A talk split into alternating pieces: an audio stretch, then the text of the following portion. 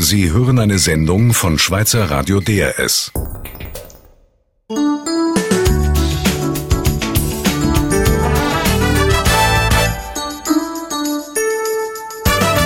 Das ist der 1 am Mikrofon Mike Lamar. In dieser Stunde geht's ziemlich aufregend und relativ kriminell zu und her. Es geht um gefälschte 20-Räppler, die Ende 19. Jahrhundert im ganzen Unterwallis auftaucht sind. Es geht um einen legendären Fälscher, wo der Gendarm und der Obrigkeit auf der Nase umeinander tanzt ist, bevor er nach einer längeren Flucht gestorben ist.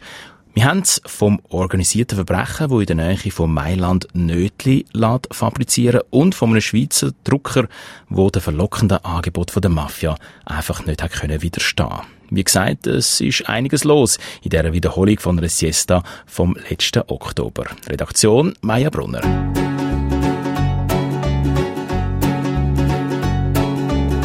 Quitte à tout prendre, prenez mes gosses et la télé. Ma brosse à dents, mon revolver, la voiture, ça c'est déjà fait. Avec les interdits bancaires, prenez ma femme, le canapé, le micro-ondes, le frigidaire, et même jusqu'à ma vie privée. De toute façon, à découvert, je peux bien vendre mon âme au diable. Avec lui, on peut s'arranger Puisqu'ici tout est négociable, mais vous n'aurez pas la liberté de penser.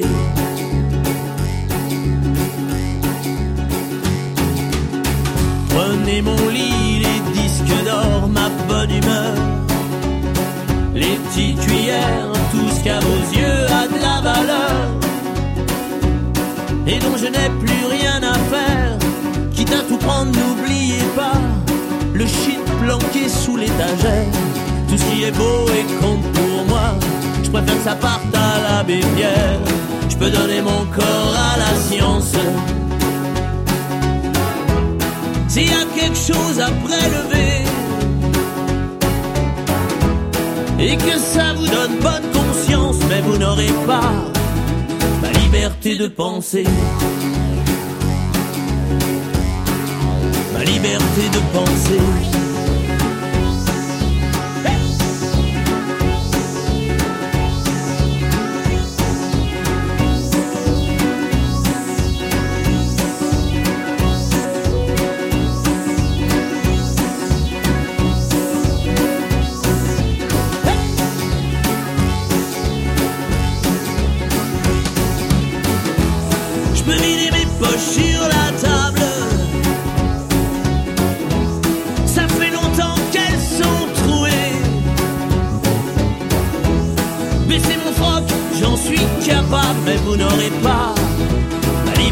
Penser.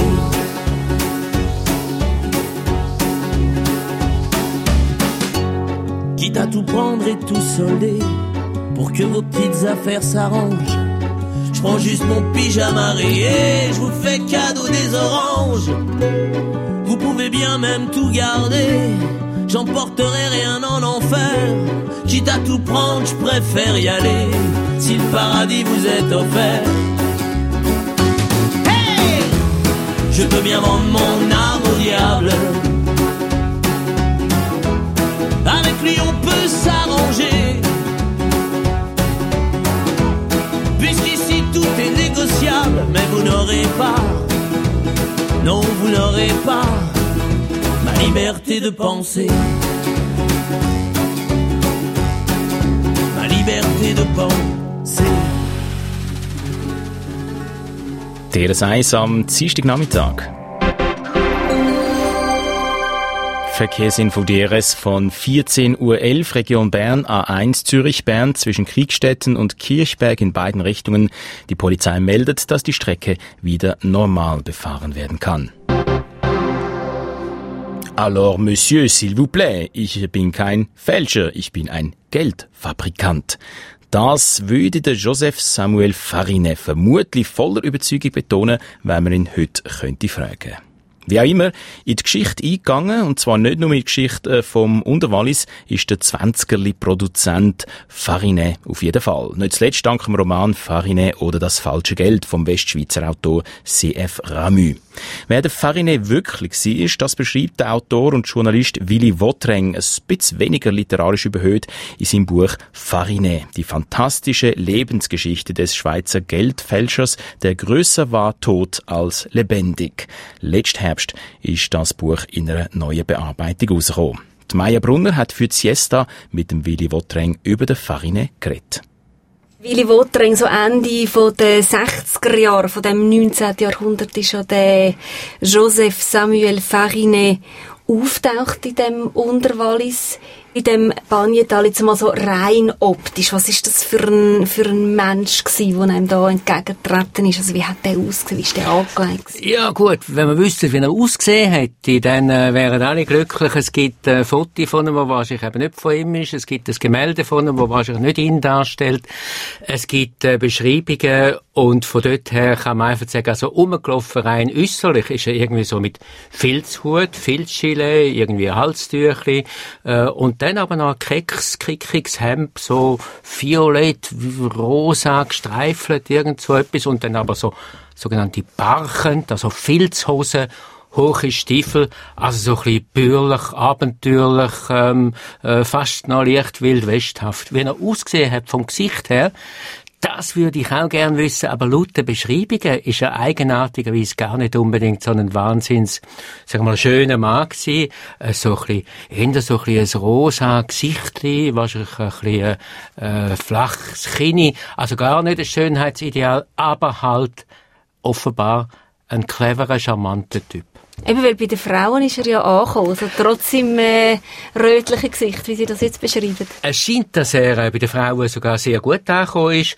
Und zwar muss man sich das wahrscheinlich einfach so vorstellen, dass halt äh, die Walliser ich will jetzt da niemand beleidigen, sage aber trotzdem, die Walliser Bauern und Bergbauern halt nicht immer unbedingt die zuvorkommendsten gewesen sind gegenüber äh, den Frauen und wahrscheinlich recht rabauzig haben können sein. Und wenn da einer gekommen ist, wo ein bisschen erzählen wo er können Geige spielen und wahrscheinlich eben gehen ein bisschen plaudern mit den Frauen, dann hat er halt schon einen Stich gehabt. Wenn Sie ihn jetzt so beschreiben, auch wie er aussieht, wie er angelegt ist, dann ist er schon noch so ein bisschen unter den Leuten aus dem bürgerlichen Raum also der ist aufgefallen.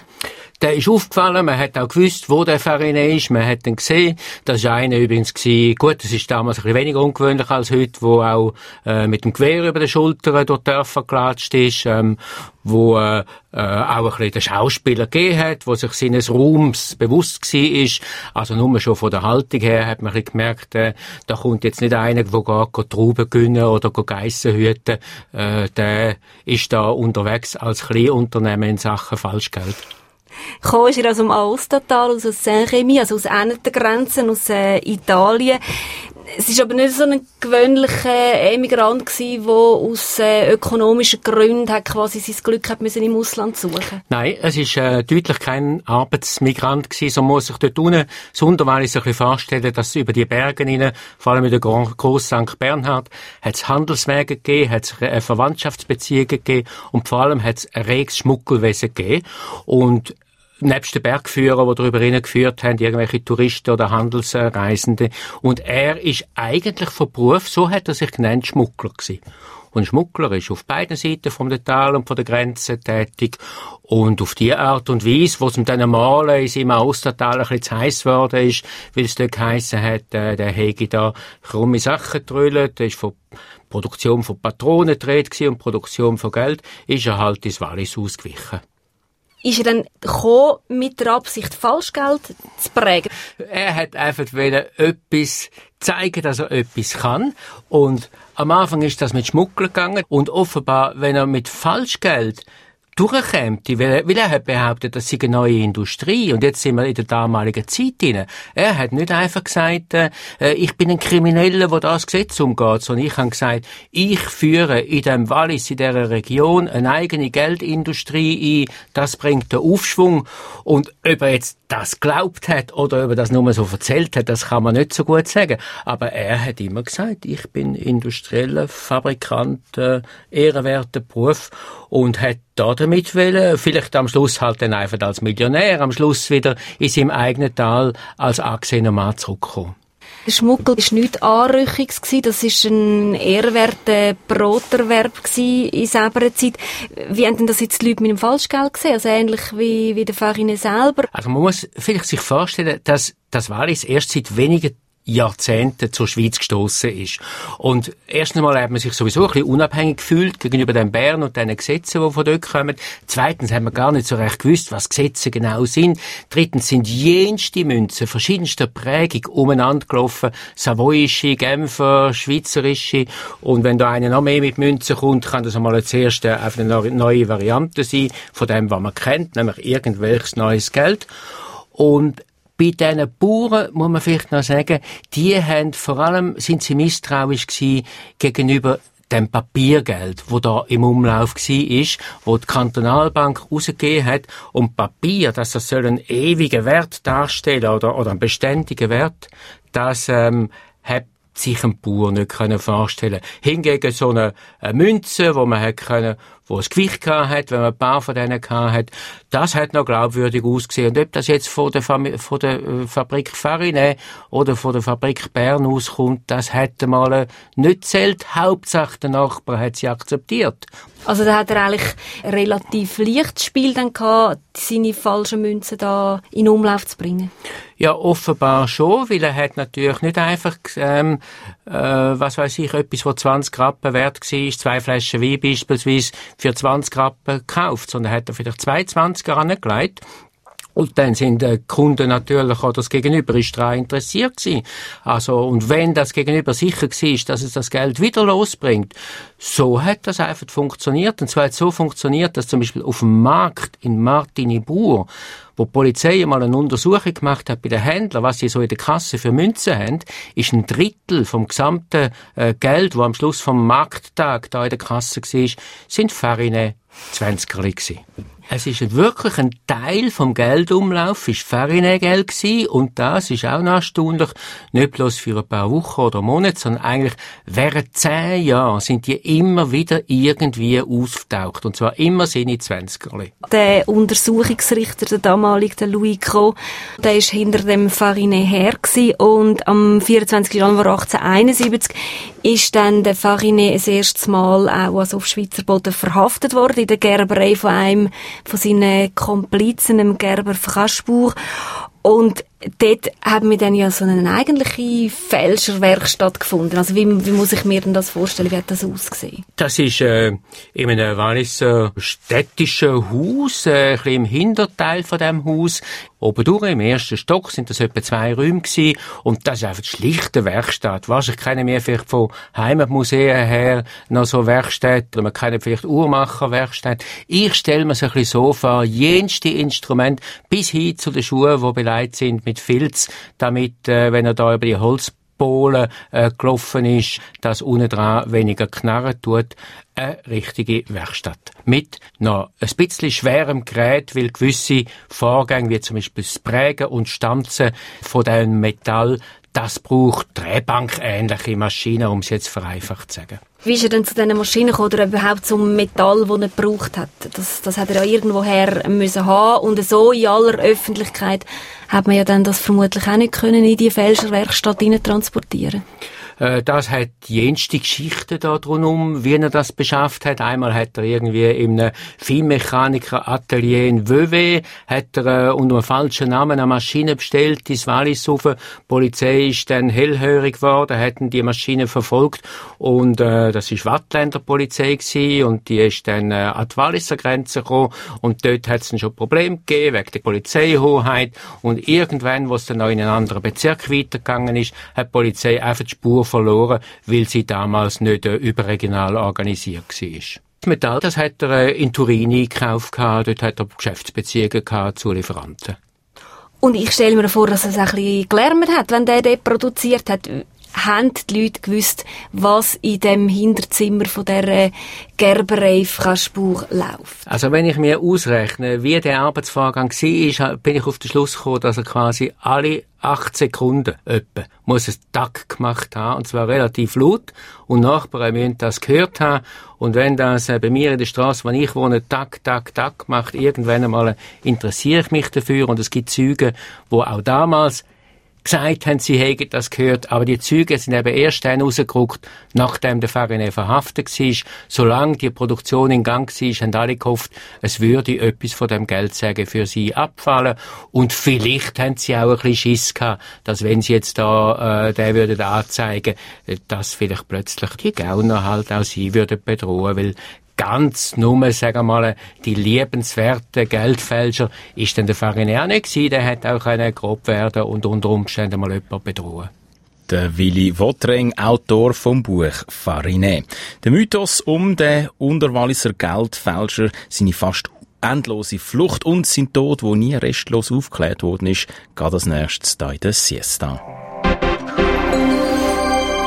Verkehrsinfo DRS von 14.22 Uhr in der Region Solothurn-Bern auf der A1 in Richtung Bern. Stau nach einem Unfall zwischen Niederbipp und Wangen an der Aare. Und in der Westschweiz auf der A1 Lausanne Richtung Genf. Vorsicht zwischen Glan und Nyon. Dort befinden sich Fahrradfahrer auf der Fahrbahn.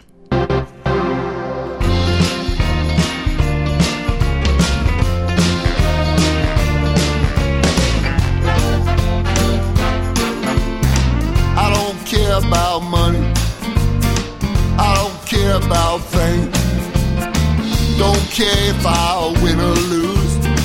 To me, it's all the same. But I care so much for you, baby. And before these people go, wanna tell them how I feel. Cause I want the world to know I'm crazy about my baby. Crazy about my baby. Crazy about my baby crazy about my baby. My baby's crazy about me. I'm crazy about my baby. Crazy about my baby. Crazy about my baby. My baby's crazy about me. I've been through some trouble for you. I've been through some pain. Sold some people out, made them cry.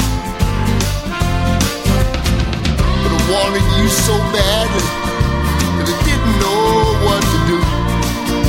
Now I'm so glad I get to spend my whole life loving you. I'm crazy about my baby. Crazy about my baby. Crazy about my baby. Crazy about My baby. baby's crazy about me. Crazy about you, baby. Crazy about you, baby. Crazy about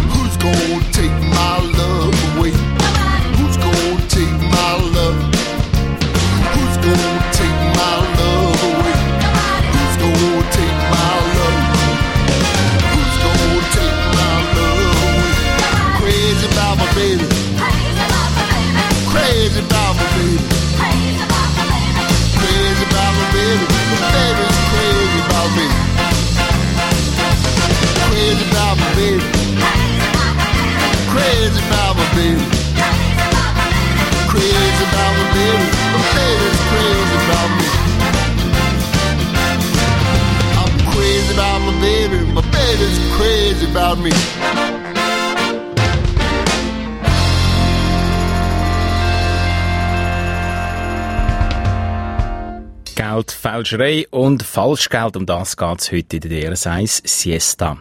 Am 24. Januar 1871 ist er verhaftet worden. Der bekannteste Geldfälscher, der je in der Schweiz gelebt und gewirkt hat, der Joseph Samuel Farinet. Er ist Sion im Gefängnis gesessen, ist dort aber schon gleich mal auf und davon. Zwar nicht für lang, weil schon gleich darauf hat man wieder wünscht. Im Jahr darauf ist ihm dann aber die Flucht definitiv gelungen. Eine lange Flucht ist es geworden von einem Geldfälscher, der sich der Obrigkeit immer wieder hat können entziehen. Und genau das ist natürlich Stoff für Legenden und Mythen, meint der Autor und Farinet-Kenner Willy Wotreng. Willy Wotreng, der Joseph Samuel Farinet, wie muss man sich das vorstellen, wenn er da quasi von Versteck zu Versteck hat müssen. Für mich ist das tatsächlich so eine Geschichte wie ein Road-Movie oder eine Easy Rider-Geschichte, nur ohne Töff. Der ist da einfach der in dem Wallis und an Ostertal umgetrampelt, sage ich mal, und hat manchmal Glück gehabt, hat manchmal halt Unterschlupf gefunden in einem Dorf, beispielsweise im, beispielsweise im armen Dorf Füyi, wo ihn äh, die armen Leute schon fast als Heilige, Heilige empfangen haben, wo den Frauen ähm, äh, Strohlager zur Verfügung Verfügung gestellt haben, wo man im Nahrungsmittel gebracht hat, immer in der Hoffnung, es würde vielleicht möglich sein, durch den dann die eigenen Schulden zu tilgen. Und wenn es dann halt wieder einmal heiß geworden ist, hat er halt äh, gewechselt und ist unter Umständen mal in einer Höhle hat er Zuflucht gefunden von einem Kloster, wo zu einem Kloster gehört hat, hat dort eine Weile gelebt, hinter Mürli, halbwegs versteckt. Die einen haben es gewusst, die anderen haben es nicht wissen Und von dort her äh, ist es am Anfang relativ ein angenehmes Leben gewesen, auf die Länge, aber hat das zehrt an den Kräften und an den Nerven und ist offenbar an dem Farinet auch nicht vorbeigegangen. Ganz am Schluss ist er ziemlich, äh, offenbar muss man sich ein bisschen abzehrt vorstellen. Wie fest ist er denn auch eine Art so ein, bisschen ein, Robin Hood gewesen? Also einer, der den Armen auch geholfen hat? Oder hat er einfach nur seine Zwanzigerli springen lassen, wenn er dafür auch etwas bekommen hat, nämlich eben Unterstützung auf seiner Flucht? Er ist offenbar relativ freundschaftlich mit den Leuten umgegangen und hat den Kumpels auch tatsächlich äh, einmal etwas zugehalten. Aber umgekehrt wäre es wahrscheinlich zu viel gesagt, wenn man würde sagen, das ist jetzt ein politischer Rebell gewesen, das ist jetzt ein Robin Hood gewesen, der bewusst den Kampf für die Freiheit geführt hat und gegen die Staatsmacht. Vom Farinet gibt's nicht viele Äußerungen, die etwas über gesellschaftliche Verhältnisse aussagen. Das einzige Mal, wo er sich ein bisschen sozial engagiert ist, wo er gesagt hat, wenn er dann zurückkäme heim in sein Dorf, will er schauen, äh, ob er vielleicht den Bauern ein bisschen Kurse geben, dass sie besser können wirtschaften Immerhin, das ist nicht, nicht nichts, aber er ist deutlich kein politischer, anarchistischer Rebell gewesen so eine lange Flucht, die trägt ja auch dazu bei, dass sich da allerlei Geschichten und Legenden und Mythen können, äh, um die Person herumranken. Etwas, was sich immer wieder entzieht, ist auch sehr, sehr geheimnisvoll. Was hat sonst noch die Legendenbildung um den Farinet herum begünstigt? Zum Farinet-Mythos beiträgt hat auf der einen Seite, dass er an der unwahrscheinlichsten Art plötzlich auftaucht ist. Zum Beispiel irgendeiner Fasnacht ist er halt plötzlich da gewesen, im Spunten, hat äh, die Musik gezahlt, hat man gesagt, hey, da der mit der roten Haar, ist das nicht der Farinet? Mittendrin quasi äh, im Auge des Feindes oder so. Und möglicherweise ist der Dorfpolizist gerade auch noch da gehockt und wo er dann hat zugreifen ist der Farinet eben weg gewesen. Zum Mythos beitragen hat die Art, wie er aus dem Gefängnis geflohen ist. Äh, da gibt es ein Geschichtli, dass er irgendwie äh, am Gefängniswärter ähm, eine heisse Pizza ins Gesicht gedruckt haben. Und dann siegt halt er und seine Kumpels ab, mit dem Resultat, dass man heute noch im Unterwallis unter Umständen irgendwo eine Pizza auf Farine kann bestellen und sehr zu seinem Mythos beitragen hat, wo man gesehen hat, dass er gar nicht alleine unterwegs ist, sondern mit einer Frau, mit einer verheirateten Frau, einer 40-jährigen, ehrbaren Dame. Das ist dann ganz verrückt gewesen. Das hat irgendwie wahrscheinlich nicht bloß die Männerwelt, sondern auch die Frauen fasziniert. Also so ein bisschen die äh, faszinierende Mischung von Sex und Crime. Man kann sagen, vor allem aber die, die Frechheit von der, vom vorzeichneten Weg abzuweichen in der ganzen Lebensführung. Der Farin hat also eine gewisse Unterstützung gehabt bei der Bevölkerung. Man hat ihm geholfen auf seiner Flucht. Aber wie ist das gewesen? Also ich nehme an, der hat auch, ist auch von den Politikern oder von gewissen Politikern zumindest auch noch ein bisschen geschützt gewesen. Sonst hätte man den wahrscheinlich viel früher einmal äh, päckeln die Flucht wäre nicht so lang gegangen. In der Gemeinde stimmt das. Also sagen wir mal so, in dem Banjetal hinten, wo man sich wirklich darf, ein bisschen abgeschieden vorstellen, da hat es äh, einen Gemeinsvorstand gehabt, wo zwei, drei aus dem Gemeinsvorstand mit dem äh, Farine sympathisiert haben und denkt haben, ja, vielleicht könnte man sich die Maschine doch selber unter den Nagel reissen und selber Geld produzieren. Äh, weiter oben in der höheren Politik hat es ein bisschen anders ausgesehen. Da gibt's äh, so eine aufstrebende politische Kraft. Heute würde man sagen, die Freisinnigen, die haben einen modernen Staat wählen mit klaren Regelungen und ein modernes Unternehmertum, wo sich an die Regelungen halten und nicht so einen Kleinhandwerker, der da selber auf eigene Faust Geld produziert.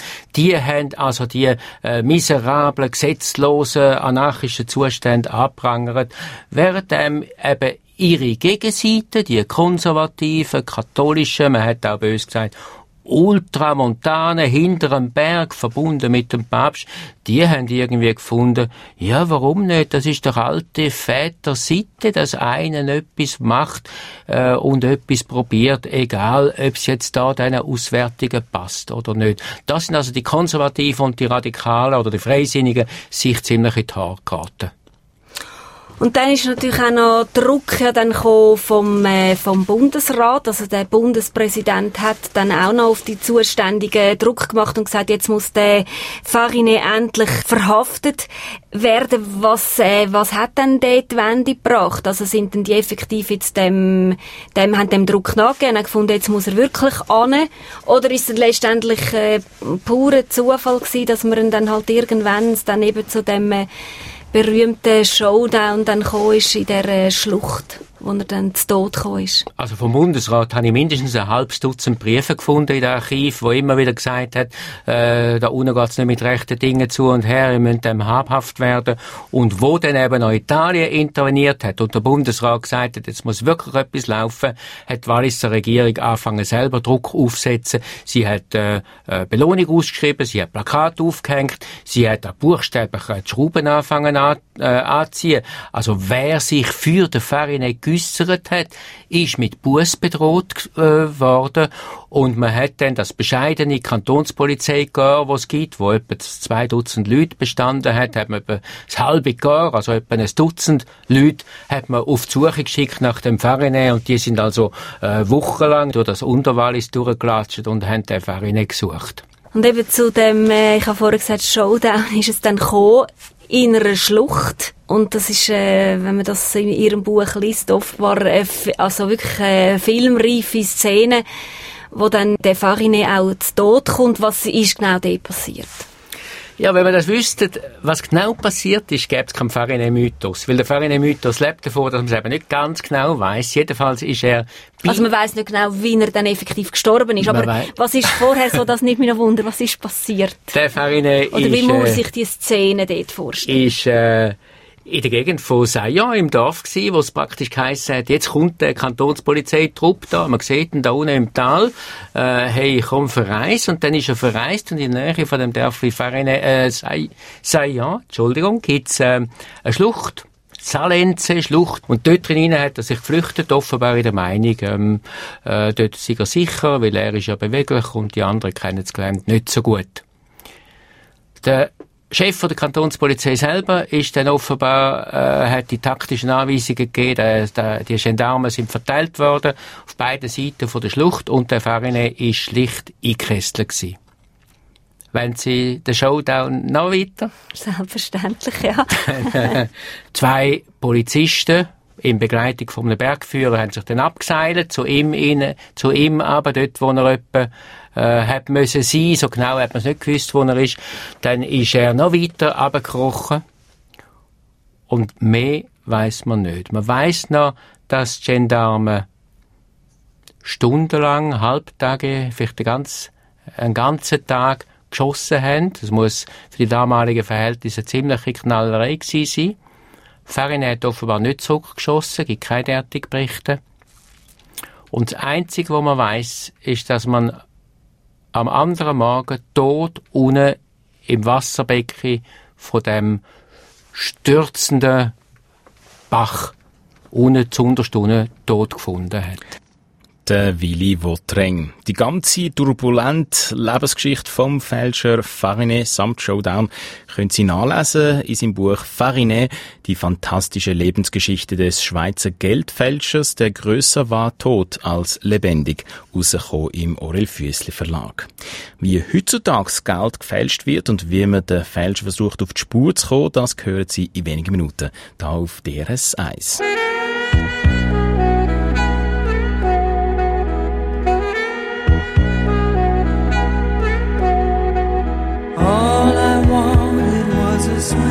Distraction for an hour or two. Had no intention to do the things we've done.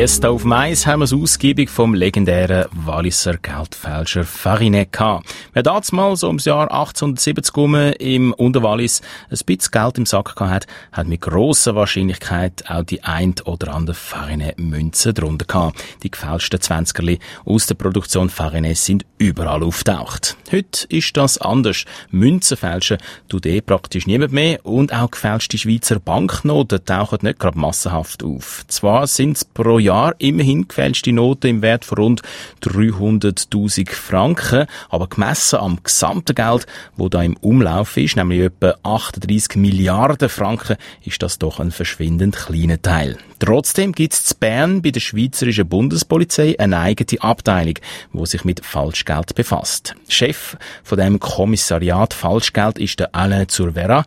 50 bis 60 gefälschte oder auch fest abgenutzte Noten pro Tag schicken ihm zum Beispiel Banken oder Kantonspolizei, damit man es dann eben beim Kommissariat kann abklären Tja, und es ist eigentlich auch kein Wunder, dass der Alain Zurvera jeweils besonders genau heranschaut, wenn er in einem Laden oder in einem Restaurant als Rausgeld ein Nötli in die Hand gedrückt bekommt.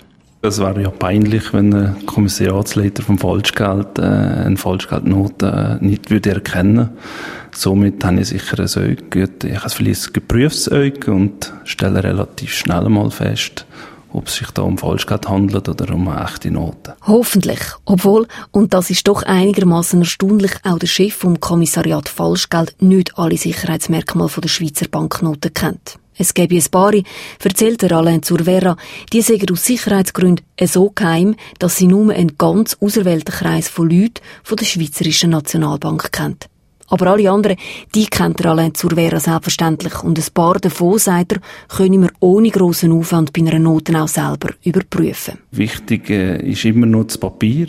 Und äh, dann schaut man auf Merkmale. Es gibt Häufige Merkmale für Banknoten wo man eigentlich sehr rasch äh, durch Fühlen oder Sehen oder durch Kippen kann feststellen Das Wasserzeichen, es gibt auch äh, die Kupferdruckzahl, die erhoben ist, die man kann spüren Oder man sieht auch das Kinegramm, das ein sehr äh, auffallendes äh, Sicherheitsmerkmal ist, wo man kann testen und kippen und schauen, ob es wirklich um 80 Kinegramm handelt oder nicht. Eigentlich wäre es relativ einfach, so eine gefälschte Schweizer Banknote zu erkennen, sagt der Alain Zurvera. Wenn Herr und Frau Schweizer die Nötli, die man ihnen in die Hände drückt, auch wirklich würden anschauen. Aber genau das machen wir hier in der Schweiz im Unterschied zum Ausland kaum. Der Schweizer vertraue den Schweizer Banknoten und habe das Gefühl, die können wir sowieso nicht fälschen. Und darum passiere dann halt ab und zu, dass auch eine dilettantische Fälschung in Umlauf komme. Wir haben da sehr äh, zum Teil amüsante Beispiele, zum Beispiel eine einseitig bedruckte Falschnote, die in Umlauf gesetzt worden ist, äh, im, im normalen Laden, also tagsüber, wo man ganz klar hätte erkennen, wenn man die Rückseite hätte gesehen, dass das ein weißes Blatt ist. Und erst noch eins, wo alles andere als professionell gefälscht worden ist. Da sieht man, dass das mit Tintenstrahl gemacht worden ist. Das Kinegramm, das glitzernde, äh, silbrige Teilte, das in der Vorderseite steht, ist gar nicht nachgemacht worden. Und auch wenn man jetzt die Zähne oder durchs Licht hat, sieht man kein Wasserzeichen. Man hat sich da begnügt mit dem einfachen Druck. Ist es jetzt so zum Anlangen, dunkelt es mich auch eher vom Papier her nicht optimal, oder? Das ist richtig. Äh, das ist äh, für uns Experten immer das erste Indiz vom Papier. Wir spüren das relativ schnell, dass das ein normales, erheblich im, im jedem Handel erhebliche Papier handelt. Und äh, bei der echten Note ist ganz eine andere Papierform, die nur für Banknotenherstellung zugeteilt worden ist. Und manchmal ist nicht nur der Druck stümperhaft oder das Papier kommt nie und nimmer als Original an. Nein, auch das Sujet auf den gefälschten Noten ist mehr oder weniger frei erfunden. Fantasienoten, sagen wir diesen Blüten, sagt der Alain Zurvera. Ja, da sehen wir äh, eine Fantasienote von dem 100er Banknoten, die man einfach äh, in Tausend umgewandelt hat. Also ein Null mehr drauf gemacht hat? Genau, ein Null mehr drauf hat gemacht. Und äh, dann haben wir auch Euronoten, zum Beispiel die 300 Euro, also es gibt es gar nicht, die, äh, der Nennwert 300 Euro mit noch Fantasiefiguren drauf. Sprich, ein paar nacktige Frauen drauf. Und wer sind denn eigentlich die Fälscher? Ist das da in der Schweiz, wie man es aus dem Krimi kennt, das organisierte Verbrechen, wo irgendeinem Hinterzimmer von einer Druckerei Schweizer Banknötli fälscht? Der Alain Zurvera schüttelt den Kopf. In der Schweiz muss man sagen, dass ein Teil von Jugendlichen kommt, wo experimentell vielleicht mal äh, Lust bekommen, die Noten zu fälschen. Sicher ist da eine, eine Neugier da von den Jugendlichen, mal zu schauen, wie weit kann ich da eine Note fälschen. Wie wir da immer müssen ermahnen, dass Falschgeld kein Kavaliersdelikt ist. Und wir stellen auch fest, dass im Drogenmilieu die gleichen Fälschungstypen in Umlauf gesetzt werden oder auch im Salanto-Bereich. Anders ist das im Ausland, in den klassischen Fälscherländern, zum Beispiel in Italien, in Frankreich, in England oder immer wieder auch in gewissen Ländern in Osteuropa. Dort ist es das organisierte Verbrechen, das professionell und in grösseren Mengen Falschgeld druckt und in Umlauf bringt. Vor allem Euro- und Dollarnoten. Ganz generell müssen wir aber sagen, sagt Alain Zurvera, dass da in der Schweiz in den letzten drei Jahren konstant weniger Falschgeld auftauche. Das hätte mit dem zunehmenden Wohlstand in unserem Land zu tun, damit, dass die Schweizer Banknoten sehr fälschungssicher sind. Und nicht zuletzt auch damit, dass die Computerindustrie bei den neueren Druckern mehr und mehr auch Software einbaue, die erkenne, wenn jemand die Noten will fälschen. Zum Beispiel, dass die Noten, wenn man die versucht einzuscannen und auszudrucken, dass dann die Note überdimensional äh, kommt, also entweder zu groß oder zu klein oder nur ein Bruchteil von der Note oder sogar, dass einfach äh, der Computer meldet, äh, es kann nicht gedruckt werden. Das ist dann Pech für den Fälscher, wo zum Beispiel mit einem Tintenstrahldrucker ein hunderter Nötchen drucken oder mit Hilfe von einem Farbkopierer tausiger Nötchen produzieren will. Auf die Art, sagt Alain Zurvera, werden die meisten Schweizer Banknoten gefälscht. 84% der Blüten sind mit dem Tintenstrahldrucker gemacht, 15% sind Farbkopien und nur gerade 1% der gefälschten Schweizer Banknoten sind im Offsetdruck hergestellt. Ganz anders beim Euro. Dort sind 84% der Fälschungen Druck und nur gerade 14% mit dem Tintenstrahldrucker gemacht. Und was, Alain Zurvera, wenn man plötzlich so einen gefälschten Hunderter im eigenen Portemonnaie hat? Einfach nicht den gleichen tun und das gefälschte Nötli am nächstbesten andrehen, das wäre eigentlich der erste Reflex. Auf keinen Fall warnt der Alain Zurvera. Da mache man sich strafbar. Am besten sechs, man bringe die Noten auf den nächsten Polizeiposten und gebe sie dort zur Überprüfung ab. Und zwar definitiv, weil wenn es tatsächlich eine Fälschung ist, dann gibt es keine Entschädigung dafür. Das ist richtig, es wird nicht entschädigt. Äh, das ist ja so, ich sage immer, da hat man einfach den Schwarzpeter. Und äh, leider müssen wir da auch die Büsse in Kauf nehmen. Der Alain Zurvera, Leiter vom Kommissariat Falschgeld bei der Schweizerischen Bundespolizei. Als nächstes stellen wir Ihnen den Hans-Jörg Mühlematter vor. Er ist Drucker und Fälscher. 20 Millionen wert sind die Hunderter und Tausender Nötli, die er schon produziert hat.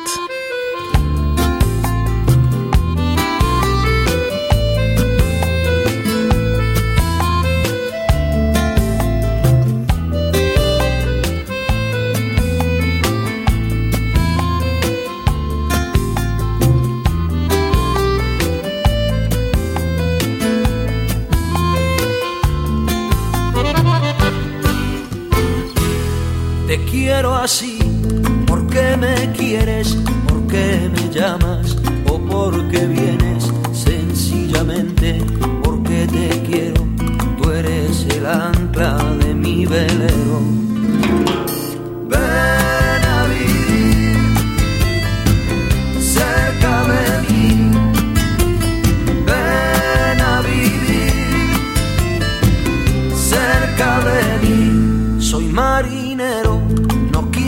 Casa, vente conmigo, ven a mi barca, cerca del río viene la luna y entre los juncos pone una cuna.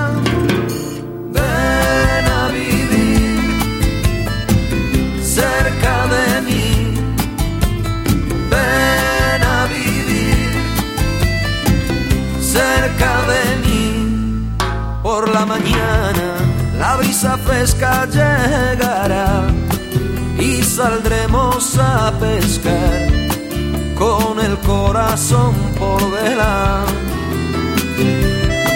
De mis redes mil destellos saltarán, más brillantes que el cristal, para enredarse en tu pelo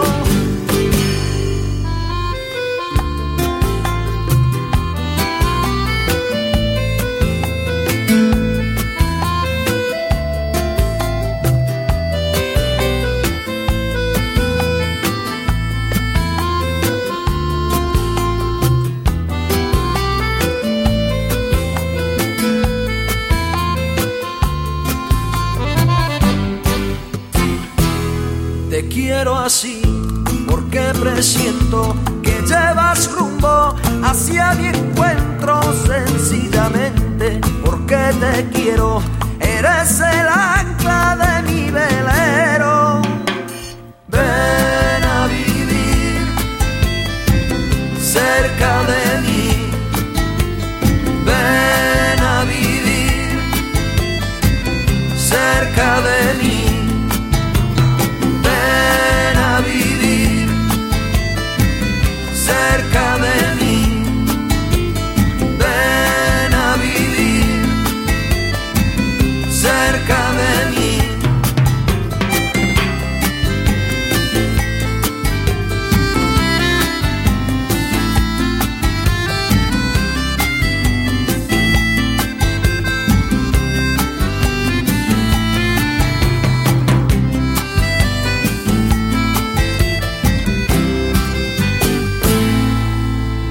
Sind der Geldfälscher auf der Spur da in der DRS1 Siesta. Der 20-Fälscher aus dem Unterwallis, der Joseph Samuel Farinet, ist Ende vom 19. Jahrhundert mit seiner Falschgeldproduktion und seiner Flucht vor der Obrigkeit in die Geschichte eingegangen. Ziemlich genau 100 Jahre später hat der Drucker Hans-Jörg Mühlematter das Metier vom Fälscher ergriffen. Mit dem Unterschied, dass er nicht bescheiden 20 geprägt hat, sondern Hunderter und Tausiger Noten gedruckt hat. Und zwar im Gesamtwert von rund 20 Millionen Franken. Franken. Zwei riesige Coups sind das damals mal gewesen. Der erste Mitte 70er Jahre, der zweite quasi nach einem Rückfall Ende 90er Jahre. Meier Brunner hat mit dem Ex-Fälscher Hans-Jörg Mühlematter geredet und auch mit dem pensionierten Bundespolizist Roger Decaillet. Er hat den Hans-Jörg Mühlematter in den 70er Jahren überführt und er hat auch später mit dem zweiten Fall Mühlematter zu tun gehabt. Roger Decaillet war gerade etwa ein Jahr bei der damaligen Zentralstelle zur Bekämpfung der Falschmünzerei zu Bern angestellt wo der Hans-Jürg Mühlematter mit seinen gefälschten Hunderternötli aufgeflogen ist. Für den ausgebildeten SBB-Stationsbeamte Decaillet ist das eine Art die Feuertaufe bei der Bundespolizei gewesen. Das war etwa im Juli, 76. Da hat mir so eine Kollegin Anführungszeichen verzinkt. Dann schreiben an Kantonspolizei Zürich, äh, eben der Müllematter mich da hunderte Noten. Dann, äh, von einer gewissen Zeit an, haben wir da beschlossen, aufgrund von der Indizien, dass wir ein äh, gerichtspolizeiliches Verfahren eröffnen und Zwangsmaßnahmen anordnen, Verhaftung, äh, Befragung. Und eine Hausdurchsuchung. Dann äh, sind wir auch mit äh, einem von der Kapo und einer Polizistin sind wir dann auf Schlieren bei Zürich, wo seine Freundin gewohnt hat. Und haben dann im Köderkessel ein Päckchen falsche Banknoten gefunden. Ich glaube 240 Stück. Und die war da eingepackt in einem Päckchen. Zungerst im Göderkessel. Der Maul drüber gestreut und zwei Eier verschlagen drüber.